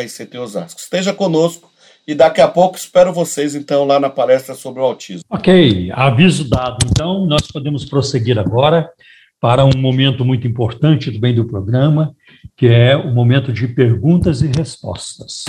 Agora, você pergunta e nós respondemos. Perguntas e respostas no programa Um Toque de Deus. E aí, André? Bem, muitas perguntas. Vamos, eu tô até meio tonto com tantas perguntas aqui, mas é muito bom nossos ouvintes participando bastante. E aí eu quero aproveitar e lembrá-los mais uma vez o nosso WhatsApp. O WhatsApp do programa Um Toque de Deus é o 0 operadora 11 97402 1961. 0 operadora 11 97402 1961. Na medida do possível, nós estaremos respondendo. Se a gente não consegue, é bom até avisar os nossos ouvintes, que alguns me cobram né, pelo WhatsApp as respostas. É bom, é bom avisá-los que se a gente não consegue responder tudo hoje, nos próximos programas aí a gente vai estar respondendo. A gente procura, eu acho que nós temos evitado de esquecer, né, pastor, as, as respostas, mas se uma ou outra falhar, a gente já pede perdão de antemão e vamos tocando o barco. Mas pode mandar que nós ficaremos felizes em responder. Pastor, eu vou começar aqui então com a pergunta do Alexandre. Ele é da capital aqui de São Paulo e diz que ele não é congregacionado. Então eu imagino que ele deve estar sem igreja, né? Uh, ele faz a seguinte pergunta: Em Jó, vemos que a ação do diabo foi autorizada por Deus e ele não pôde ir além do limite estabelecido por Deus. Atualmente, o diabo tem essa prerrogativa de trazer doenças físicas e estão e estas são autorizadas por Deus? Então, André, essa questão da enfermidade, é, da doença, ela é uma questão bastante ampla, né? E eu gostaria de resp responder assim, dizendo sim. o diabo, Satanás, pode colocar enfermidade nas pessoas. Eu vou pedir para você ler dois textos, né? O primeiro de Lucas, capítulo 11, e o versículo 14. Vamos começar com Lucas 11 e 14. Depois, Lucas, capítulo 13, de 10 a 16. Mas vamos primeiro, até na sequência aí do, é, do, da narrativa de, Lu, de Lucas, Lucas 11, versículo 14. Então vamos lá, Lucas 11, 14. Jesus estava expulsando um demônio que era mudo. Quando o demônio saiu, o mudo falou e a multidão ficou admirada. Vamos lá para o 13, a partir do versículo 10. Até o 16, não é? O senhor tinha falado? Isso, então vamos lá. Certo sábado, Jesus estava ensinando numa das sinagogas e ali estava uma mulher que tinha um espírito que a mantinha doente havia 18 anos. Ela andava encurvada e de forma alguma podia endireitar-se. Ao vê-la, Jesus chamou-a à frente e lhe disse: Mulher, você está livre da sua doença. Então lhe impôs as mãos, e imediatamente ela se endireitou e passou a louvar a Deus. Indignado porque Jesus havia curado no sábado, o dirigente da sinagoga disse ao povo: Há seis dias em que se deve trabalhar. Venham para ser curado nesses dias e não no sábado. E o Senhor lhe respondeu: Hipócritas, cada um de vocês não desamarra no sábado o seu boi ou jumento do estábulo e o leva dali para dar-lhe água? Então, esta mulher, uma filha de Abraão, a quem Satanás mantinha presa por 18 longos anos, não devia ser no dia de sábado, ser libertada daquilo que aprendia? Então, então nós vamos ver que o, inimigo pode sim colocar doença numa pessoa e então ele pode atacar essa pessoa, né? Ele pode fazer isso. Agora, é, tem outros exemplos na, na Bíblia. Ah, em 2 Coríntios, capítulo 12, versículo 7, o apóstolo Paulo fala de um espinho na carne, que lhe foi colocado um sofrimento. E tem havido muita especulação sobre o que seria o espinho na carne do apóstolo Paulo. Na verdade, ninguém sabe. Ah, podemos especular. Talvez ele tivesse um problema nos olhos, né? porque a gente percebe Paulo se referindo aos olhos e situações na vida dele em que pode dar margem para isso. Por exemplo, em Atos capítulo 23, a partir do primeiro versículo, ele está diante do sumo sacerdote e de repente ele diz para alguém: Eu não sabia que era o sumo sacerdote. Como é que alguém está, está na, na audiência, numa audiência, diante do sumo sacerdote? O sumo sacerdote mandou alguém dar um tapa na boca de Paulo, e Paulo então é, responde assim: Deus te ferirá a parede branqueada, quer dizer, sepulcro caiado. Sim. Você está aqui para me julgar conforme a lei, e contra a lei me manda, é, me manda bater, né? Me agredir. Me né? agredir, me agredir, me bater. Aí alguém sussurrou no ouvido do apóstolo Paulo: Cuidado, você está falando com o sumo sacerdote. E ele então responde: Ah, me, é, perdão, eu não sabia que era o sumo sacerdote, porque também está escrito: Não dirás mal do príncipe do teu povo. Então, na verdade, o, o, sacerdote ali, ele não representava, ou ele não merecia, eu diria. Não merecia respeito, mas o cargo dele impunha o respeito, impunha o, o respeito, né? Então, Paulo diz, não dirás mal do príncipe do teu povo. Então, o apóstolo Paulo conhecia muito a lei, ele era um, é, um grande conhecedor da lei, Sim. então ele repreendeu o sacerdote conforme a lei, mas ele pediu perdão também quando ele olha. Eu Conforme falei aqui. Né? Agora, por que, que ele falhou em reconhecer o sumo sacerdote? Né? Ele tinha um problema nos olhos? Pode ser. Pode ser que este problema tenha acontecido lá na estrada eh, de Damasco, em Atos capítulo 9, né? porque ele ficou cego por três dias. Sim. E aí Deus mandou um servo chamado Ananias não é o Ananias da marido da Safira, não. É um outro Ananias. É outro Ananias. Um, um obreiro piedoso, é, querido pelos judeus da sua comunidade. Olha que coisa bonita. Então ele chega lá para orar pelo apóstolo Paulo, e quando ele ora, Paulo foi cheio do Espírito Santo, e ah, coisas como que escamas caíram dos olhos de Paulo. Talvez é, Paulo tenha sido afetado pela visão que ele teve na estrada de Damasco. E é muito interessante que em Gálatas capítulo 16, nós vemos assim, Paulo dizendo: Eu trago no meu corpo as marcas do Senhor Jesus. Essa poderia ser uma das marcas, outra poderia ser é. as marcas do sofrimento, de, é, de lutas, ou então é, ele foi também, ele passou, foi chicoteado também, né, em tudo isso. Então, é, passou, e essas marcas ficaram no seu corpo. Então, é, tem. Agora, o que eu acho interessante é que em, em 2 Coríntios 12, versículo 7, diz: um agente de Satanás. Deus permitiu o diabo é, colocar esse sofrimento é, no apóstolo Paulo. Né? E aqui a pergunta do irmão é o seguinte: é, Deus colocou limites aí em Jó? Colocou. Deus colocou. Quando Deus diz para Satanás: Você pode tentar Jó de todo jeito que você quiser. Você só não pode tocar na vida dele, você não tem poder para matá-lo. Né? Então, é, então, Deus colocou limites. Isso significa o quê? Que o poder de Deus sempre é sempre maior do que o poder do inimigo, senão seria um caos. Porque Sim. o Deus da Bíblia, ele trabalha para o sustento, a sustentação da sua obra, para o bem da sua obra. Ele cuida da sua criação, ele sustenta a sua criação, isso tudo. O mundo visível e invisível o mundo Sim. animado e inanimado, né? Até aquilo que não come, por exemplo, digamos, a pedra não come, né? Chutar aqui, a pedra não come, não tem estômago. Mas Deus sustenta tudo isso, a Sim. areia, né?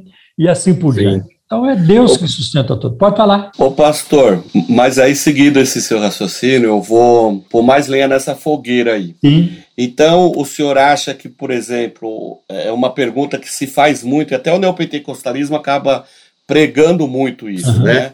É, eles afirmam que a enfermidade geralmente é alguma coisa do pecado, alguma coisa assim.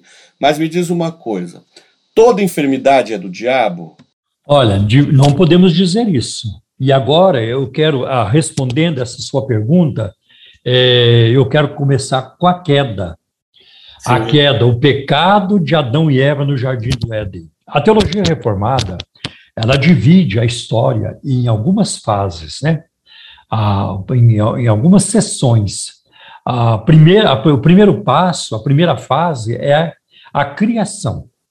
Então, eles fazem, eh, os reformados falam muito isso: criação, queda, redenção, e, eu, e também é, existe a possibilidade de um quarto passo aí, que é a glorificação. Então, houve a criação maravilhosa, bendita, grandiosa, apoteótica. Mas depois veio a queda, né? Sim. E aí a queda, é, depois, ela, ela caminha para a redenção. Aliás, no momento em que Deus tratou com Adão e Eva, lá no, no, no Jardim do Éden, é, no momento, é, logo, logo após a queda, ele já promete a redenção. Né?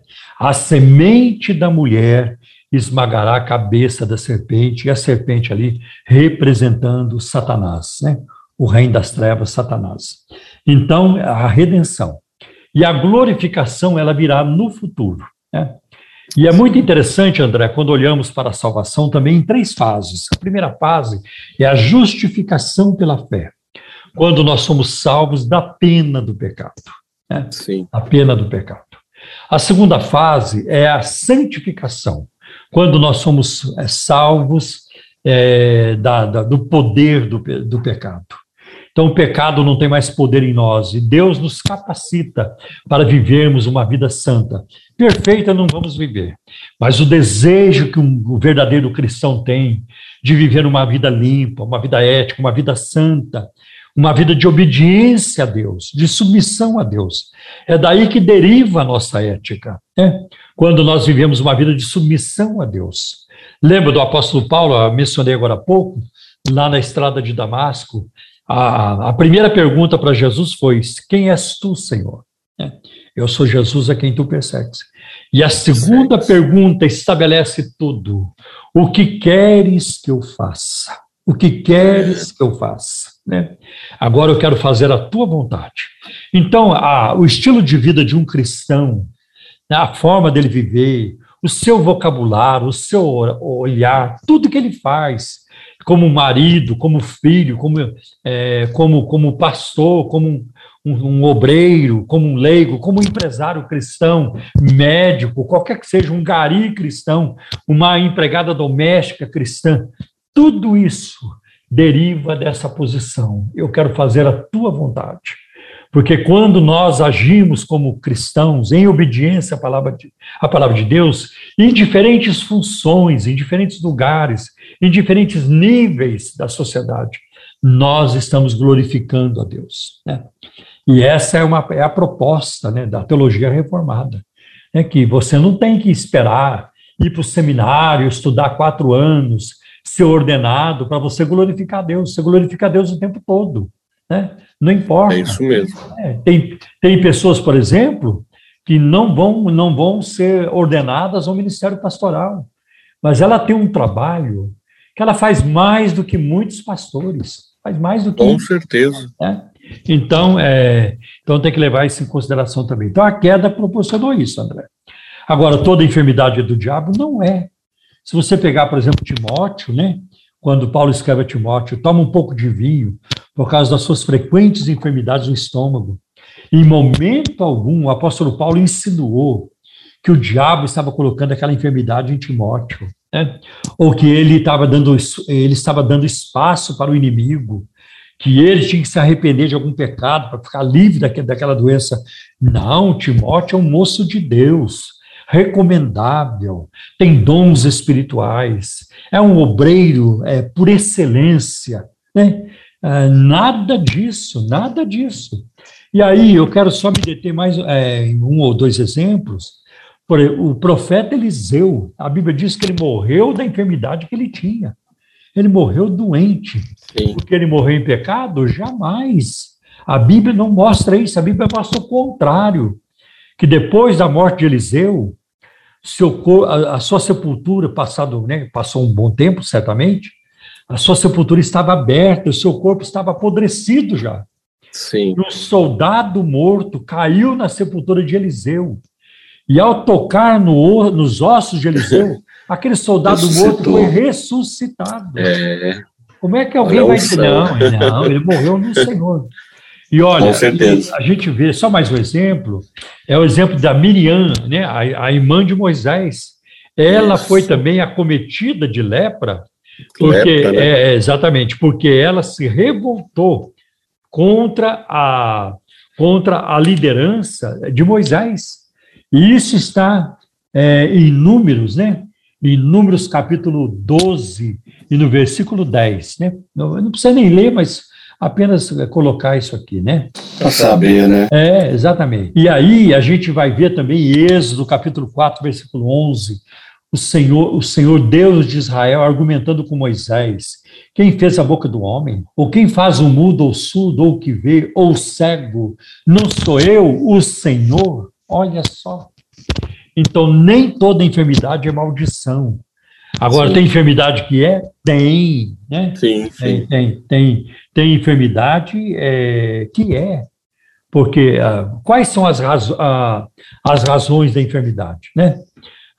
Vícios, por exemplo, uma pessoa que fuma, ela está comprando um câncer da Souza Cruz a prestação. É. Todo... A, a prestação, na é verdade. Todo dia ela paga um pouco. É isso Todo mesmo. dia ela paga é uma é parcela. Mesmo. Umas em poucos anos desenvolve o câncer, outras é, demora mais, mas um dia, e pode ser que um ou outro escape, mas a maioria né, já Sim. está abertamente comprovado de que o, o tabagismo, né, o tabaco, o fumo, é uma desgraça para a saúde da pessoa, é uma desgraça. São muitas as doenças que ah, o fumo provoca. A, a é bebida, certo. a embriaguez, né, né, irmãozinho? Sim. Deixa eu te aproveitar. Então, o senhor já falou aí, o senhor deu o exemplo aí de Timóteo, de, de Eliseu e tal. Então, o crente ele pode ficar doente, né, pastor? Só que aí, é, uma outra pergunta. Então, em cima disso, até pensando no auxílio de muitos irmãos que têm essa dúvida. Então, a enfermidade não é do diabo, Um cristão ele pode ficar doente. É, nem toda né? enfermidade é do diabo. Nem toda enfermidade, isso. Nem toda enfermidade é do diabo. O cristão ele pode ficar doente, sim, sim. até porque nós estamos no mundo, não tem jeito. E né? isso é resultado da queda. Resultado da queda, com certeza. Agora fica uma, uma última pergunta é, que me veio à mente sobre o assunto, pastor. Deus cura a todos. Mas ele também, além de curar a todos, ele cura sempre? Não. É, é por exemplo, quando falamos aqui sobre Eliseu, já é uma demonstração de que Deus não, é, é não cura todos. O caso de Timóteo, Sim. por exemplo, nós não temos informa informação de que Timóteo tenha sido curado. Nós não temos, né? Nós não temos. Uhum. Também não temos, aliás, o caso do apóstolo Paulo, isso nós temos, que ele não foi curado daquele, daquele, é, daquele espinho na carne, porque o texto de 2 Coríntios 12, né, de 1, de 1 a 7, 1 a 8, 9, diz que ele orou três vezes para que Deus removesse o espinho na sua carne, e a resposta do céu foi não. A minha graça te basta. Né? Então, nem, nem sempre Deus vai curar todos. Agora, tem algumas questões em relação à, à enfermidade, André. Por exemplo, tem pessoas que Deus cura, você ora e Deus já cura. Tem pessoas que Deus cura somente depois de um certo período de tempo, depois de um período. Quem sabe para ensinar alguma coisa para aquela pessoa Sim, ou certeza. para as pessoas ao redor daquele enfermo. Né? E tem aquelas pessoas que Deus é, só vai curar no momento em que lhe trouxer maior glória. Né? Sim. Deus vai fazer isso também. Isso mesmo. E tem aquelas pessoas que Deus escolhe não curar, não como o caso de Eliseu. Aí Sim. eu não sei por quê. Aí Deus não me contou por que, que ele faz isso. Né? Então tem pessoas piedosas, pessoas de Deus, que elas morrem enfermas. Agora, tem uma enfermidade que não há oração que dê jeito, sabia? A incredulidade? Não. A última, aquela que ah, vai sim. te levar. Porque senão você não vai nunca. Tem esse detalhe, né? Senão você não vai nunca. Você não vai nunca. Então vai, vai ter uma enfermidade que vai te levar. Né? É, então nós vemos isso. E outra, vai chegar um dia, André, em que Deus vai curar a todos os, os crentes. Sim, amém, eu creio. Na ressurreição. Amém. Ninguém, ninguém ressuscitará diabético, reumático, ninguém vai ressuscitar cego, aleijado, careca. Eu digo aqui, graças a Deus, né? Verdade. Todo mundo vai ficar bonitinho. É, exatamente. Ninguém vai ressuscitar banguelo, os dentes é. lindos, né? Uma benção, tá? Então, é, eu acho que essa é a resposta é, que nós tínhamos aqui é, sobre essa questão da cura, né? Da cura é divina. Agora, o problema é quando os pregadores da teologia da prosperidade, da confissão positiva, de que tudo dá certo na sua vida, eu decreto, eu declaro, eu não aceito isso e aquilo, eu me revolto contra essa enfermidade. O problema é que ele, quando eles dizem que crente não fica doente, crente não é pobre, crente tem que ser rico, tem que ser saudável, né? Crente tem que usar roupa de grife, tem que ter carrão, mansão. Essa não é a proposta do Evangelho. Essa não é, né? Não de é. maneira alguma. O convite do Evangelho é um convite também para sofrer. É, para sofrer. Tem muito disso. Tem Com muito. certeza. Jesus, Jesus, ele foi sincero, nunca mentiu. E ele diz: No mundo vocês vão ter aflições, mas tenham ânimo, eu venci o mundo, né? Eu venci o mundo. Então nós podemos confiar em Cristo, na Sua palavra e nas Suas promessas, para vivermos uma vida feliz. E isso que é mais bonito, André. Apesar das Com circunstâncias, certeza. às vezes falta de dinheiro, desemprego, doenças, tanta coisa, e mesmo no meio do caos, o crente é feliz. É verdade, é, feliz, é verdade. Porque ele tem o que é o mais importante, que é Jesus. Não é, há saúde, pastor. não há grana, não há prestígio, não há fama que se iguala a Cristo, né? Tudo Verdade. Isso, eu, isso no, no último sábado, nós estávamos numa aula aqui na nossa escola bíblica e eu não me lembro exatamente porquê, mas caiu também esse assunto. E nós falávamos da diferença exatamente da nossa alegria em Cristo, a nossa certeza que temos em Cristo, e tanto que diante da morte, se você observa ah, os velórios antigos, né, quando se fazia aquele monte de velório no cemitério, você via alguns velórios, o pessoal triste, desesperado, se descabelando, chorando. E aí você viu do crente o povo lá cantando, vibrando, né? Chorando também por tristeza e tal, mas felizes, cantando pela certeza daquela vida que estava no encontro com o Senhor, né? Então nada nos abala diante da certeza que temos da nossa salvação em Cristo Jesus. Olha, eu vou dizer para você, André, eu recebi a vida eterna no momento em que não precisava dela. Ah, sabia? Sim. Eu recebi a vida eterna de Cristo Jesus no momento que eu não precisava, porque um, um rapaz com 19 anos vai ficar preocupado com a morte, é, vai ficar preocupado. É, uma pessoa com 19 anos, ele tem muitos anos de farra pela frente. e, o, e, a sensação de eternidade é muito, ela é muito forte na juventude. Ah, os jovens, os adolescentes e jovens, eles vivem como se nunca fosse morrer. Exatamente, né? É, porque Chuta a, o balde, né? É, exato, porque, porque a possibilidade da morte está muito distante. Está distante, primeiro, né? Primeiro que, a, primeiro que a, a ideia da morte não é uma ideia agradável para ninguém. Para ninguém. Nem o crente gosta Sim. da ideia da morte porque nós Sim. somos chamados para a vida. Tá? Para a pessoa incrédula, é mais desagradável ainda, que ela não tem esperança nenhuma. Então, quem é que vai ficar pensando na morte? Qual é o adolescente, é, o jovem que vai ficar pensando? Ah, e quando eu morrer? Daqui a 60 anos eu vou morrer. Daqui a 70 anos eu vou morrer. Como é, como é que vai ser? Não, não tem essa preocupação. Agora, por que, que eu passei a ter essa preocupação? E não somente eu, mas tem milhões e milhões no mundo que poderiam dizer a mesma coisa que eu estou dizendo. Né? Por que, que eu passei a ter a preocupação? Porque o Espírito Santo falou comigo. O Espírito Sim. Santo entrou numa, inter, entrou numa, é, numa interação comigo e começou a me mostrar. Deus me trouxe uma Bíblia, eu, eu entrei em contato com a Bíblia, por acaso. Eu, do meu ponto de vista, por acaso. Do, uhum. ponto, do ponto de vista de Deus, planejado. Mas eu entrei Sim. em contato com a Bíblia, comecei a ler a Bíblia, alguém começou a me evangelizar. E aos 19 anos de idade, o tema da vida eterna tornou-se o tema mais importante da minha vida e continua sendo o tema mais importante da minha vida e nunca deixará de ser. Meu ministério, minha família, minha esposa, meus filhos, por mais que eu os ame, mas não são mais importantes. Não são.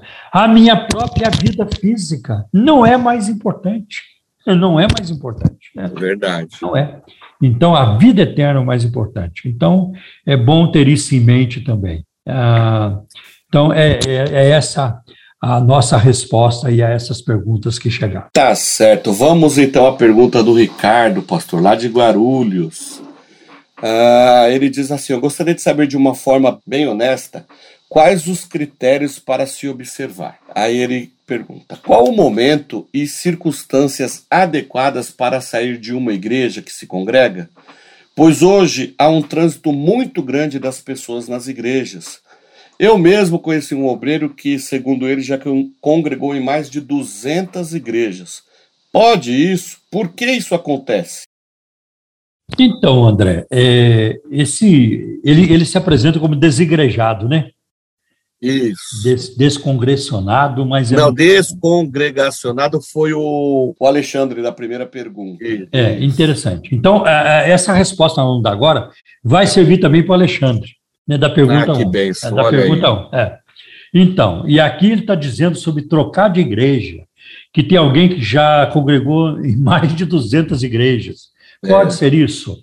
Então, nós temos visto nos últimos anos, principalmente na última década, um movimento chamado movimento do sem rebanho, ou então dos desigrejados. Pessoas que não querem mais frequentar as igrejas. Né? Por isso surgiram vários livros. Né? Por exemplo, surgiu um livro do Israel Belo de Azevedo chamado Gente Cansada de Igreja, em 2010. Depois, o, o Ricardo Bitum publicou Mochileiros da Fé, em 2011. Né? Depois, é, o Nelson Bomilcar, em 2012, publicou o Sem Igreja. E depois, uh, o Augustus Nicodemos publicou Os Desigrejados. E depois. Mais atual, né? É. E depois tem um autor que publicou Decepcionados com a Graça. Esse autor, em 2005. Esse eu já ouvi falar vagamente desse autor aí. é, é o Paulo Romeiro, sou eu mesmo, né? Então houve tudo isso, né? Por que que isso foi acontecendo? Eu acho que é, é, por que, que isso foi acontecendo? Por que, que isso acontece? Né? Eu creio que uma das razões é porque nós vivemos a cultura da, da informalidade. Tudo se transformou é, é, informal. Lembra do, do, do, livro do Zygmunt Bauman, né? Sociedade líquida. Nada se sustenta. Nada se sustenta. Né? Então, as relações se tornaram muito informais. As relações de trabalho, a, as relações diplomáticas, as relações familiares. Né? É, tudo isso foi perdendo a força, foi perdendo aquele vínculo muito forte. Então as relações se tornaram muito. O casamento, por exemplo, ele não é mais levado a sério como era sério, né? décadas atrás.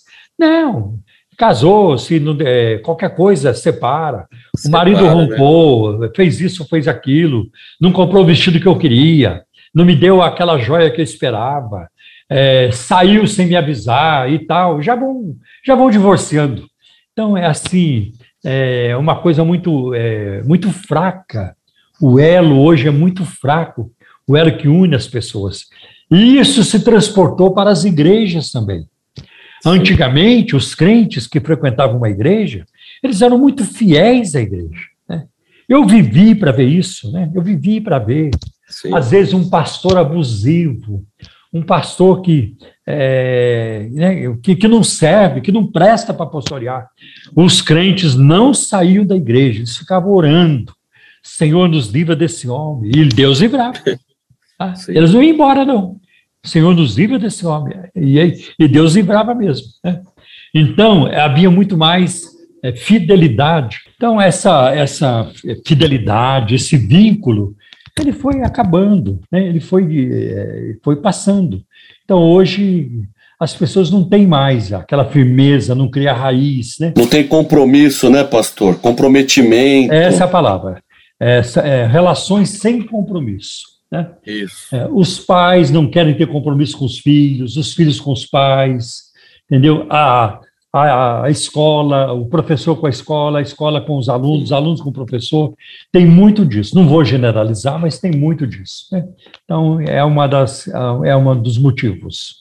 Sabe que o senhor falando isso, eu penso também aqui que poucas são as igrejas hoje em dia que há o discipulado, né, pastor? Porque ah, o povo não quer ser discipulado, o, o, alguns líderes não querem discipular porque dá trabalho, e por aí vai, né? É. Então, as próprias novas igrejas grandes que estão na mídia, elas fomentam isso.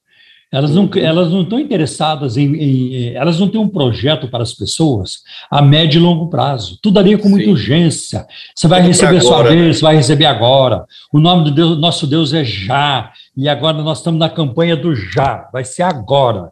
Né? O evangelho fast food, né? É, exatamente. É, evangelho de micro-ondas. É, é, isso, isso.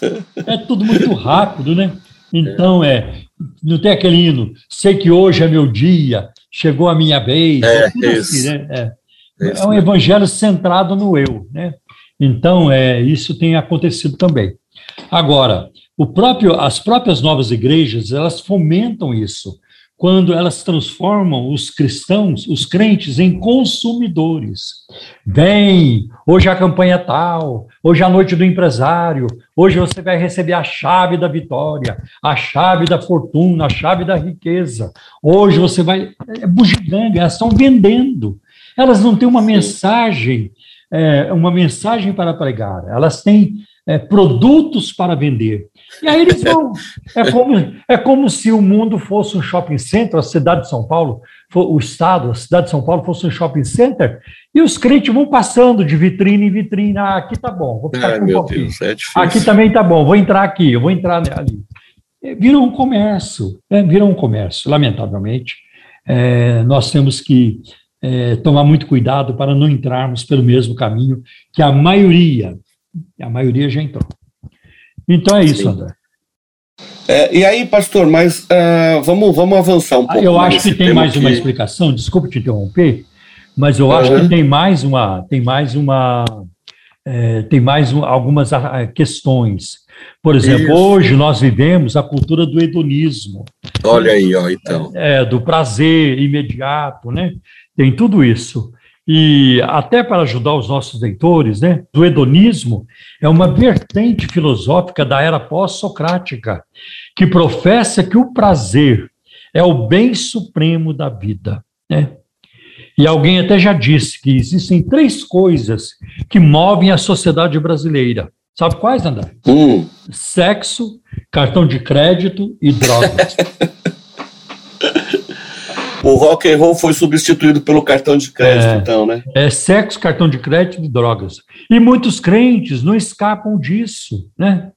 Então surgiu no, no, no seio da igreja evangélica brasileira uma geração de crentes que não tem mais qualquer disposição para sofrer pelo evangelho, não tem, não tem vontade de servir, chega na igreja e se senta como reis, que é. precisam ser servidos, que eu, eu, eu, preciso me, é, eu preciso ser agradado, né? senão eu não tolero, né? os reis é, funcionam assim. Tem até aqueles, André, que diz assim, eu não gostei do louvor hoje, mas nós não temos que gostar do louvor. De jeito nenhum. Quem tem que gostar do louvor é Deus. É Deus, exatamente. Nós é temos que prestar o louvor a Deus. Né? Isso, né? isso. Tá? Quem diz eu não gostei do louvor é porque não louvou.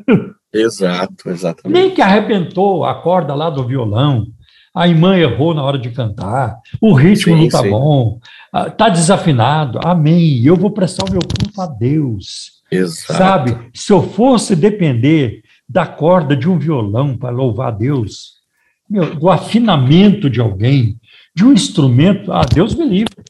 Aí não, não dá, né? O meu culto eu presto a Deus, né? isso que importa. E ele recebe, ele vê. Então, isso é muito importante também, né?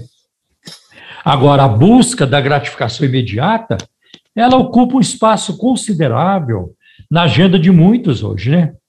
E tem muitos verbos né, e termos importantes da fé cristã que, que, é, que foram eliminados, né? Verbos como esperar, sofrer, renunciar. Os crentes não gostam desses verbos. É, renunciar, compartilhar, humilhar-se. Né? Os crentes hoje não gostam mais da palavra, do termo arrependimento, santificação, céu, nem é, céu. Céu, para quê? Vai demorar muito. A gente quer desfrutar imediatamente, a busca do prazer imediato. O próximo termo é um palavrão, André. O próximo termo que eu vou falar aqui é um palavrão. Inferno. Ai, irmão. Para, pastor. Olha aí. Para, pastor. Pode falar disso, não. O senhor está muito retrógrado, muito antiquado, falando inferno. Em pleno século XXI. Inferno. Né? E aí eles, eles gostam do quê? Eles gostam de tomar posse, determinar, comer o melhor da terra, estar em cima não estar embaixo, eu sou filho do rei, eu mereço o melhor, e assim por diante. Então, é, hoje, esses crentes fazem parte de uma. estão inseridos dentro de uma mentalidade materialista, né? Materialista. Então é isso, André, infelizmente, é isso. Pastor, eu acho também, o senhor colocou tudo isso daí, né? A questão, até a questão doutrinária, hein, pastor, também hoje está em decadência nas igrejas, né? E o senhor acha que, que essa questão, a, a doutrina, por exemplo, tem hoje poder de influência em relação à igreja ou até mudança de igreja? Pastor? Olha, tem muito, André, mas eu quero colocar, antes de responder essa sua pergunta, eu me lembrei de, de uma ou duas coisas muito importantes. Tem a, a questão do, é, dos escândalos. Sim. Os escândalos afastam as pessoas. Né? E, infelizmente, o meio evangélico tem, nos últimos tempos, produzido muitos escândalos.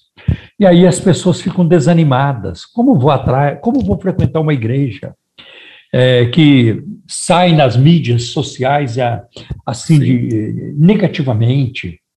Como eu vou frequentar uma igreja cujo pastor aparece na, nas páginas policiais, nos programas policiais de TV, né? pastores criminosos, pastores bandidos, pastores traficantes, é, em tudo isso. Pastores usuários de drogas. Tem uma turma de pastores hoje nos púlpitos do Brasil e eles têm seguidores, são usuários de drogas. É. Sim. E olha, e, a, e eles, eles profetizam, eles fazem milagres, é, é, é uma. E os crentes, lamentavelmente, hoje os crentes eles vivem distante da Bíblia, então eles não têm mais discernimento doutrinário, discernimento, discernimento bíblico.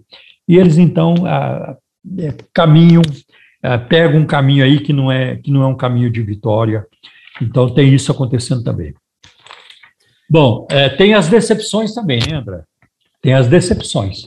Muita gente decepcionada. Eu escrevi meu livro Decepcionados com a Graça, porque o, o líder lá, o apóstolo, o bispo, o pastor, sei lá quem é, é, olha, essa semana é a campanha tal, né?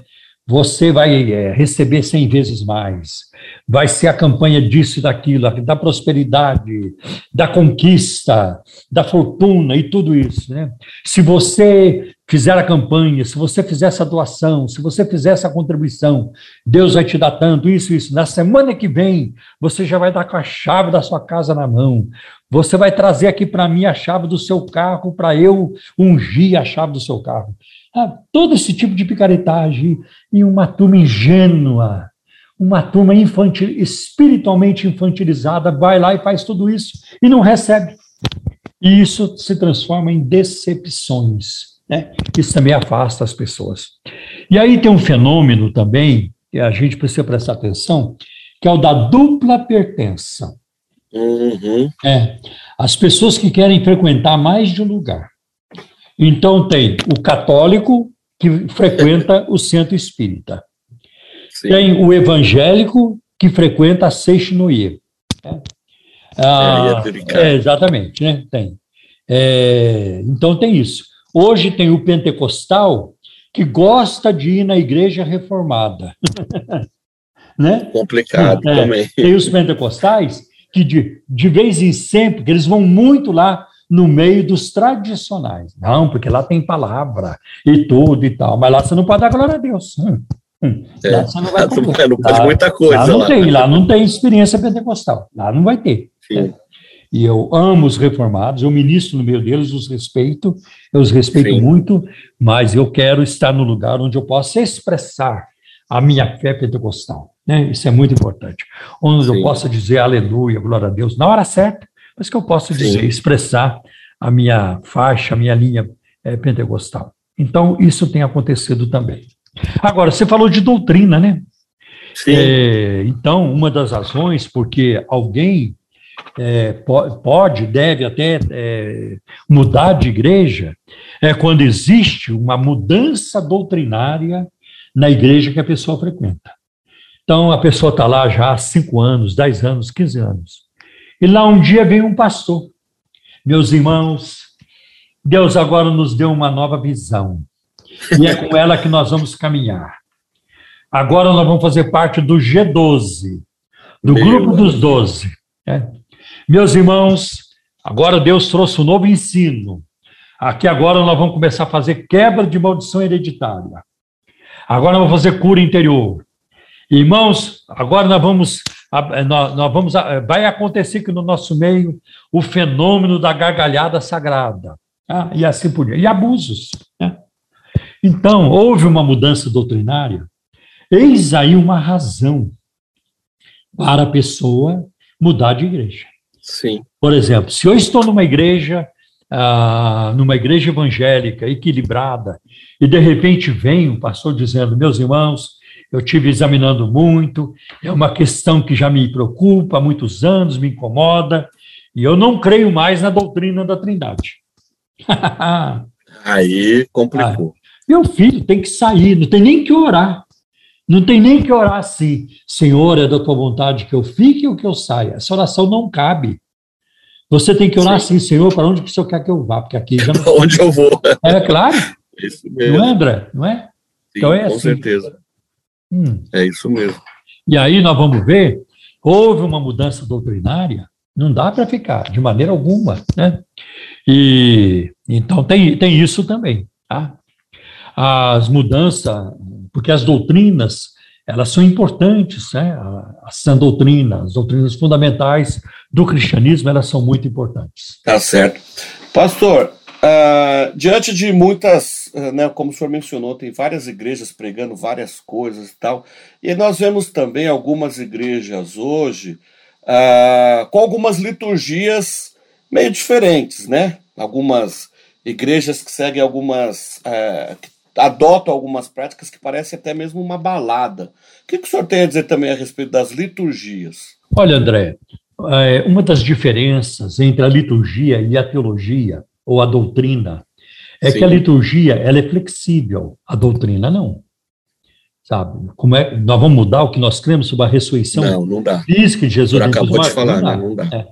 Nós vamos mudar, por exemplo, a, o papel de Cristo, a, a, obra de Cristo no tocante à salvação, não tem como você mudar, como, como muitos pastores hoje estão mudando. Né? Então, tem gente, tem pastor que coloca o Hitler no céu, o Nero no céu, uh, todo, todo mundo no braço no céu.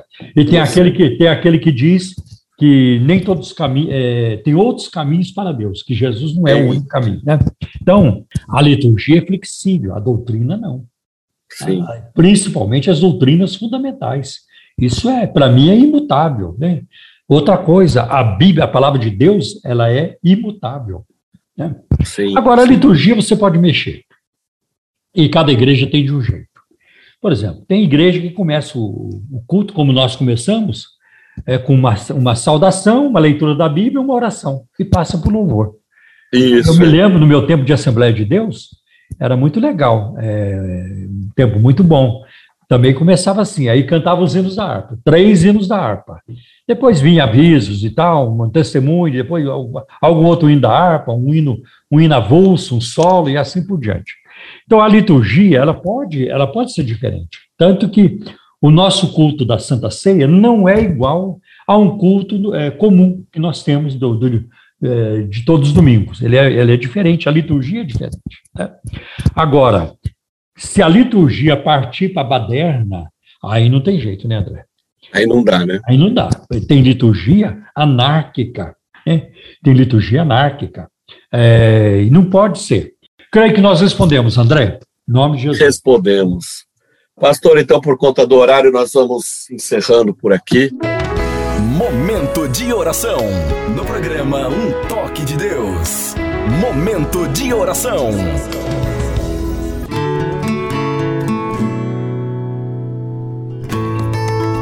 Amém, glória a Deus, aleluia. Nós vamos neste momento orar, e este momento muito importante da oração. Vamos orar pelo Afeganistão, pelo Haiti, outra nação que sofre muito, com terremotos, com tanta coisa. Né? Vamos orar pelo Brasil, vamos orar pela chuva e pela vacina também. Tudo isso eu vou apresentar diante de Deus. Né? Nós vamos apresentar diante do Senhor. E continuaremos orando por essas necessidades, tá bem? Em nome de Jesus. Pai, em nome do teu filho Jesus, nós apresentamos agora esses pedidos de orações diante da tua face, sabendo que tu és um Deus misericordioso, compassivo e cheio de amor para conosco. Graças te damos, Senhor pela intercessão do teu filho Jesus. Eu coloco agora cada pedido na palma de tuas mãos estes aqui que foram mencionados, e os que não foram mencionados também, que já chegaram através das, das lives e que continuarão chegando, porque outras pessoas assistirão esta live.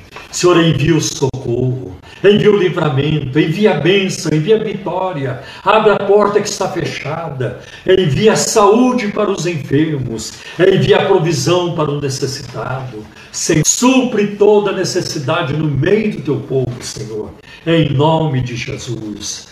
Ah, meu Deus, cuida daqueles que precisam, Senhor, vender um imóvel, vender um bem ou comprar, Senhor.